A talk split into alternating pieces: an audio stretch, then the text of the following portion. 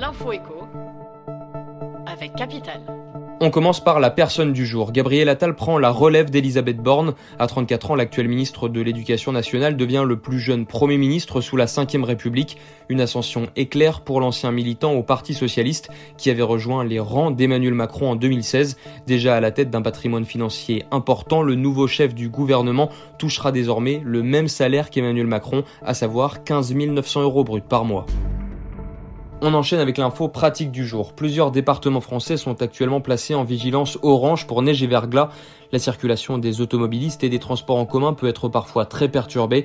Certains employés pourront opter pour le télétravail, mais pour ceux qui sont obligés de se rendre sur leur lieu de travail, quels sont leurs droits en cas de conditions météorologiques exceptionnelles? Capital fait le point.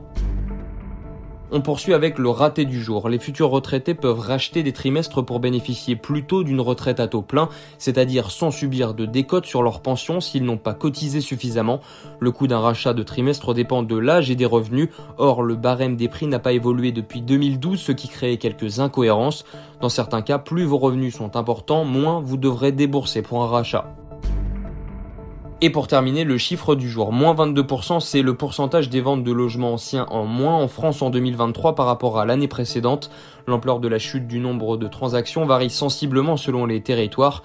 La grande majorité des départements enregistre une chute des ventes supérieure à 7%, mais en grande banlieue parisienne et en Saône-et-Loire, c'est carrément la dégringolade avec des baisses de transactions jusqu'à 30%. C'était l'info écho avec Capital.